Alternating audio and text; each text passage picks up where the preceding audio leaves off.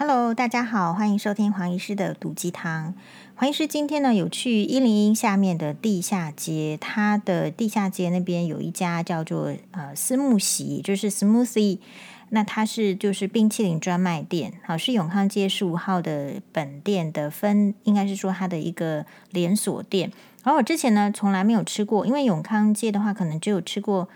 呃，宾馆啦，或是 Ice Monster，基本上呢，这个冰哦，它都很大一碗，所以基本上你可能需要两三个人一起去吃，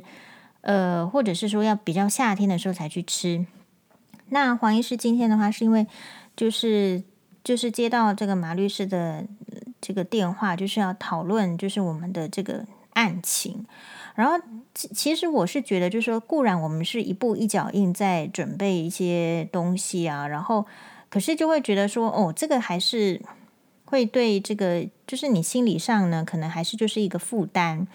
那我觉得人就是这样，有负担没关系，就是要天将降大任于世人也，必先苦其心志，劳其筋骨，饿其体肤，空乏其身。那我觉得老天爷降下给我的应该不是大任，所以我没有打算这个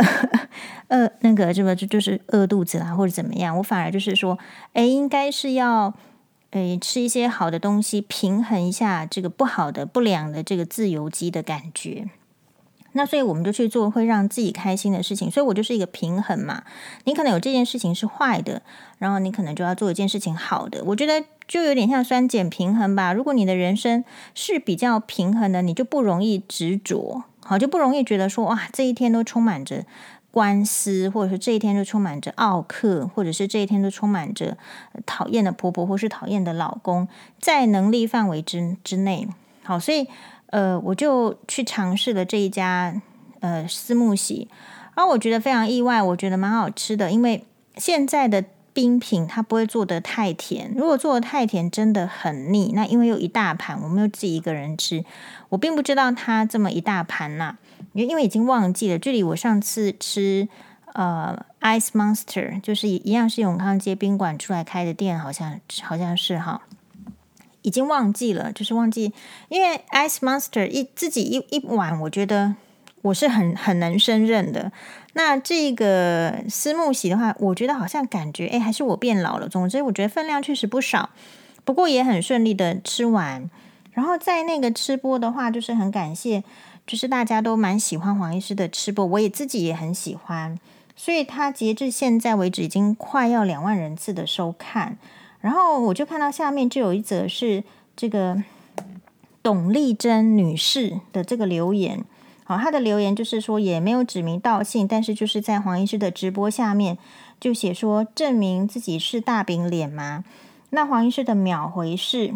那你要检讨了。哦，活到这把年纪还在比外表，悲哀啊！反正呢，你不是嫁给陈文燕，没有陈徐月儿每天说你烂，你因此自我感觉良好了吧？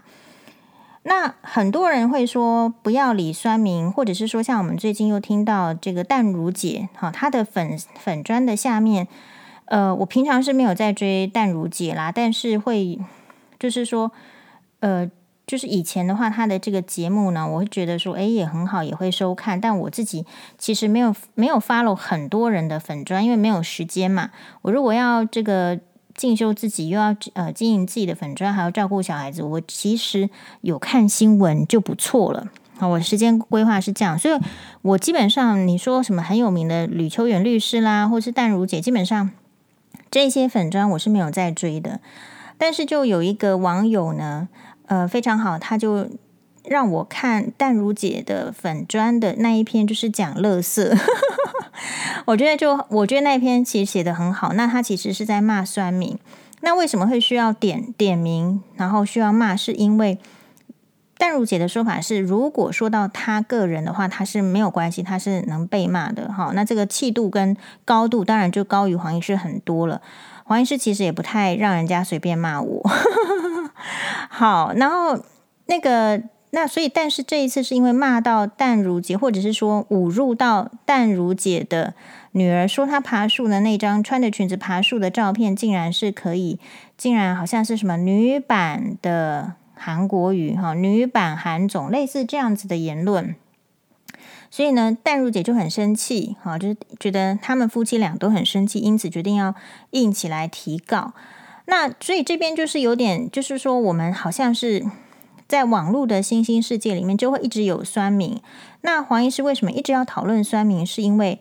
我觉得一个概念，如果说今天呢，你不去了解金星，不去了解土星，不去了解天王星、海王星、冥王星，是因为你离得够远，然后其实。你在地球就足够了，但是如果你身为一个地球人，你事实上不能够不去了解地球的生态、地球的一些政治、地球的文化、地球的气候，其实你就需要了解，因为这一些是会影响你的。所以为什么你必须要去理解，或者是说你不一定遇到，但是你的小孩或是你的朋友有可能会遇到这样子的一个网络文化，所以我们还是要提出来讨论。那所以，我这个网友呢，他这个可能他就是嫉妒黄医师可以二十分钟之内把这么一这个一大一大碗饼都吃光光，所以呢就跑来就是说，就是其实就是要影射这个黄医师是大饼脸。好，其实呢，黄医师个人对于就是别人说自己是不是大饼脸这件事情呢，都感觉到已经。就是不是很有感，好，那我就想说，你们为什么不去吃葱油饼，要来管我是不是大大饼脸？是不是你们没有钱吃葱油饼？我第一个想法其实都是这样，所以其实我有点就是怒不起来，因为我都觉得蛮好笑的。但是就是我们刚刚的理论，如果你住在地球，你不能够不了解地球的状况，除非你是就是说。呃，与世隔绝，像小龙女一样。那你就算是与世隔绝，像小龙女一样住在呃绝情谷底，你还是要知道蜜蜂怎么样会产生蜂蜜吧？是，所以其实这些就是我们生活的日常。因此，第一个感想就是说，小人，你为什么要理理解小人？因为小人就是会影响你。所以黄医师研究小人也研究很久了。那酸民的话，我有个感觉是这样子的。这边很有趣的一点就是。我们要知道，然后我点进去，其实看照片也不是个美人。好，那不是个美人，呃，女性不是个美人，或者是男性，像淡如姐那个 case 是男性，也不是个帅哥。那为什么可以堂而皇之的在网络上，然后去说别人是这外貌呢是不够格的，或者是比较差的，甚至是韩韩版的呃韩国瑜呢？我觉得那个讲韩版韩国语的那个很奇怪，他他是不是应有种他去跟韩冰讲你是韩版韩国语的，对不对？应该是韩冰比较像韩国语吧。OK，所以呢，这种人我都会归列于，就是说他其实是你要知道为什么他需要出来攻击外表，是因为他没有其他的武器，他没有其他的能力去观察说你这个人还有没有什么优点。比如说，我问你希特勒有什么优点？我问你伊丽莎白女皇有什么优点？我问你，比如说裕仁天皇有什么这个缺点？所以说，这些人基本上他想要攻击别人，可是他没有能力去去检，他没有没有能力去检讨别人，做出更有效有力的攻击。所以这一群人是属于攻击别人里面的这个最低阶层的，他只能攻击外貌。但比较呃可惜的就是说，因为攻击外貌确实是有时候就是说会让一些还没有成熟的，特别是年轻人或是二三十岁的人会耿耿于怀。好，那所以这边还是值得讨论的。为什么他们这一些其实本身不是美女又不是帅哥的人会去攻击别人的外表？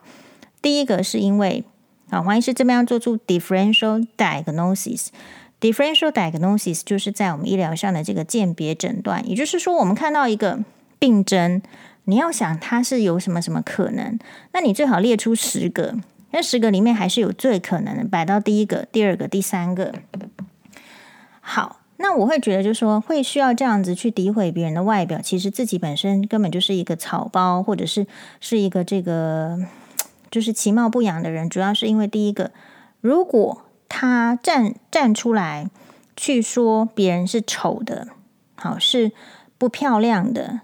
那他认为就会把这个焦点呢从他的身上转移到别人身上，大家就不容易发现他是丑的，他是糟糕的。可是这种方法呢，在以前是管用的，在现代是不管用的。所以这些人你看到都是上年纪的人，还是用这一招。那上年纪的人，但是我发现也有年轻人用这一招啦，那就是说，因为他们没有新的招式，或者是说，你要知道，在网络的世界里面，太容易被人家知道你长什么样子，因为会被肉搜或怎么样。好，所以这种想要转移焦点，然后少一点让别人指责你是自己本身是丑的这种心心心理的作战，其实是无效的。我最近在看《锦心似玉》的时候，有个心得，你看，就是我们的这个罗十一娘，哈，动不动就被这个乔姨娘诬陷，然后呢，她要举证自己的亲姐姐，也就是罗元娘，是被乔十一娘在这个这个产药当中，哈，怀孕的保胎药当中做做手脚，以至于滑胎，然后后来身体虚弱而致死，她要去证明这些，哇，超难的，好。那所以呢，其实这个就是牵涉到，就是说现在的时代还是比较进步。所以如果说你要去攻击别人，或是你要作恶的话，虽然说到法庭上证据也是很难，但是我们今天要比较庆幸，就是说再怎么难，都比这个罗十一娘要来的容易多了。所以第一个是说，我觉得就是不怕。那不怕的话，我就会直接的告诉他。然后另外，我们就可以知道说，我是不会可怜酸民的。我们会知道说，他为什么只能够这个程度。我觉得你还是要了解，你不要老是不了解说别人为什么可以那么厉害。你为什么呃也也不想花时间去了解，就是比你差的人为什么这么差？我觉得其实都了解就是一个乐趣，因为知道别人差的时候呢，你会知道。啊，原来是这样。然后知道别人为什么那么好的时候，你才可以砥砺自己去向前进。所以一直都 focus 在别人外表的人，他永远，你再点进去看，他永远不可能变成美女。真正会变成美女的，都是或者是说变成外表比较受大家欢迎的人，都是他在琢磨别人为什么是漂亮的。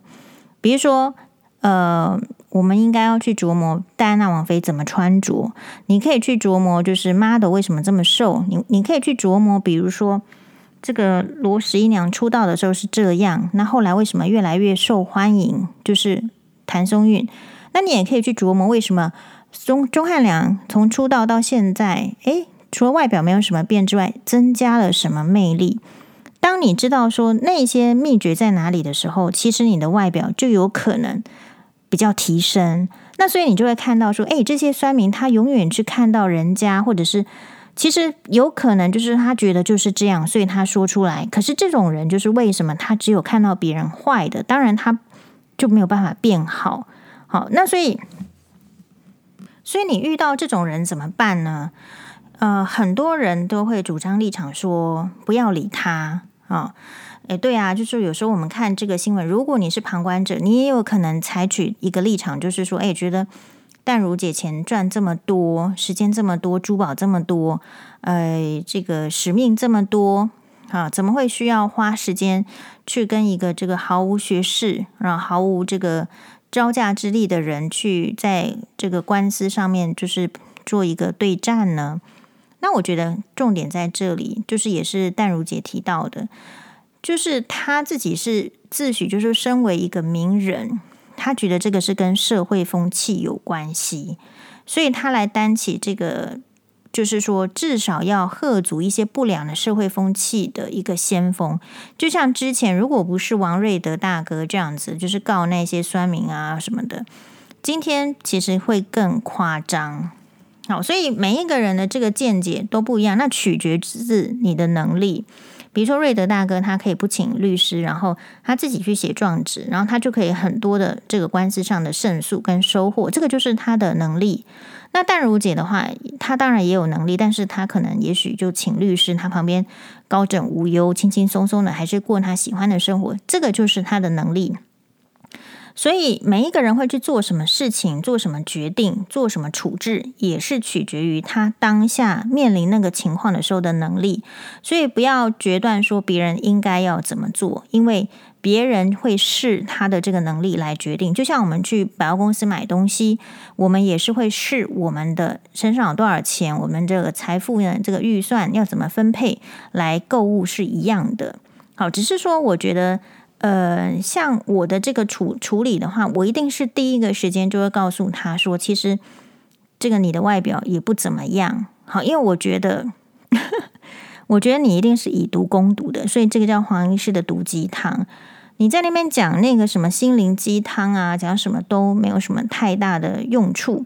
因为因为那个就是没有，我感觉没有对症下药，只是一个就是安慰剂而已。那什么叫做黄医师的毒鸡汤？就是说他会用外表来攻击人，而且自诩为最高的攻击人的手段的时候，